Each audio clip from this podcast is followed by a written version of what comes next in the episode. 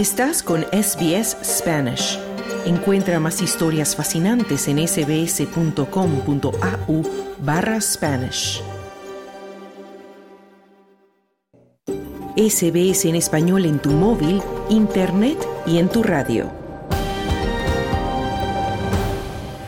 Un informe del Consejo del Clima de Australia ha señalado a 12 corporaciones de combustibles fósiles como responsables de la liberación de más de 287 millones de toneladas de contaminación perjudicial para el clima desde el año 2016. El Consejo del Clima está aumentando la presión sobre estas empresas y sus emisiones de carbono. El informe que ha emitido eh, describe a los llamados Dirty Dozen, los 12 sucios de Australia, y le señala como los mayores contaminantes de combustibles fósiles y que están regulados por el mecanismo de salvaguardia. En conjunto, estas empresas, como digo, han emitido más de 287 millones de toneladas de contaminación. Los resultados de este informe han intensificado el debate en torno al marco del Gobierno federal que garantiza que los mayores emisores de Australia desempeñen un papel en el cumplimiento de los objetivos climáticos de la nación. Se trata de las empresas señaladas. Estas 12 empresas son Chevron Australia, Woodside Energy, Anglo American, Santos, BHP, Glencore Coal, Impex, Shell Australia, Conoco Phillips, South 32, ESO Australia y Centennial Coal. Jennifer Rayner, responsable de defensa del Consejo del Clima, afirma que el informe señala a estas empresas por su papel en la crisis medioambiental. And we think that these big polluters have had a free ride on their pollution for far too long. And it's time for them to pull their weight. Creemos que estos grandes contaminadores han tenido vía libre a su contaminación durante demasiado tiempo y ya es hora de que se unan hombro a hombro en nuestro esfuerzo nacional común por reducir las emisiones. Sencillamente no podremos cumplir o idealmente desde una perspectiva científica no podremos superar el objetivo nacional de reducción de emisiones de Australia ni tomar medidas reales para hacer frente al nocivo cambio climático si las 12 empresas que aparecen en este informe no ponen de su parte, decía Jennifer Rayner. Se calcula que estas 12 empresas representan más del 40% de las emisiones reguladas por el mecanismo de salvaguardia de las más de 200 empresas incluidas. El gobierno australiano planea reformar este mecanismo de salvaguardia, lo que podría obligar a estas 12 empresas mencionadas a depurar responsabilidades.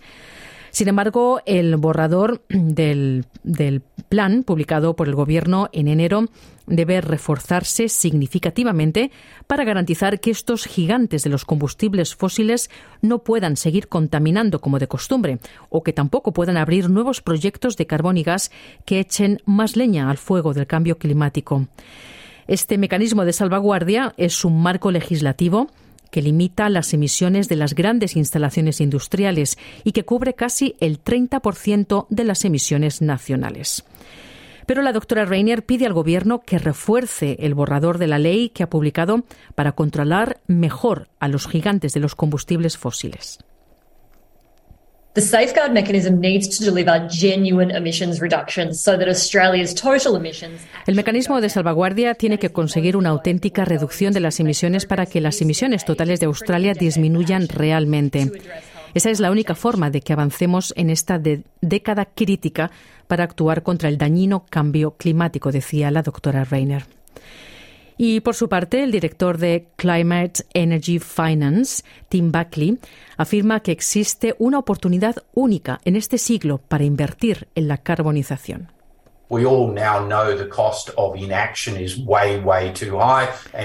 Todos sabemos ahora que el coste de la inacción es muy, muy alto y que invariablemente nos afecta a todos.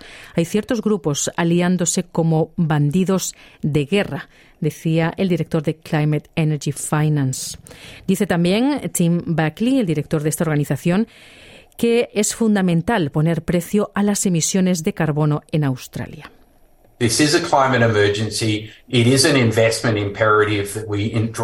Es una emergencia climática. Es imperativo que impulsemos la inversión a velocidad y escala y eso requiere un precio a la contaminación por carbono, decía Tim Buckley.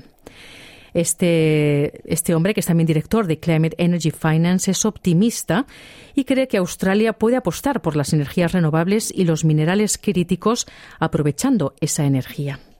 SBS News ha contactado con algunas de las empresas mencionadas en el informe del Consejo Climático de estas 12 empresas y está esperando su respuesta. Por el momento, South 32 ha dicho que apoya un papel más fuerte para este mecanismo de salvaguardia y sus planes de descarbonización se centran en proyectos para evitar y reducir las emisiones. Los cambios de la ley del mecanismo de salvaguardia entran en vigor en julio de este año. Y en un comunicado, el ministro de Energía y Cambio Climático, Chris Bowen, ha dicho que las reformas son el siguiente paso para seguir siendo competitivos en una economía mundial descarbonizada.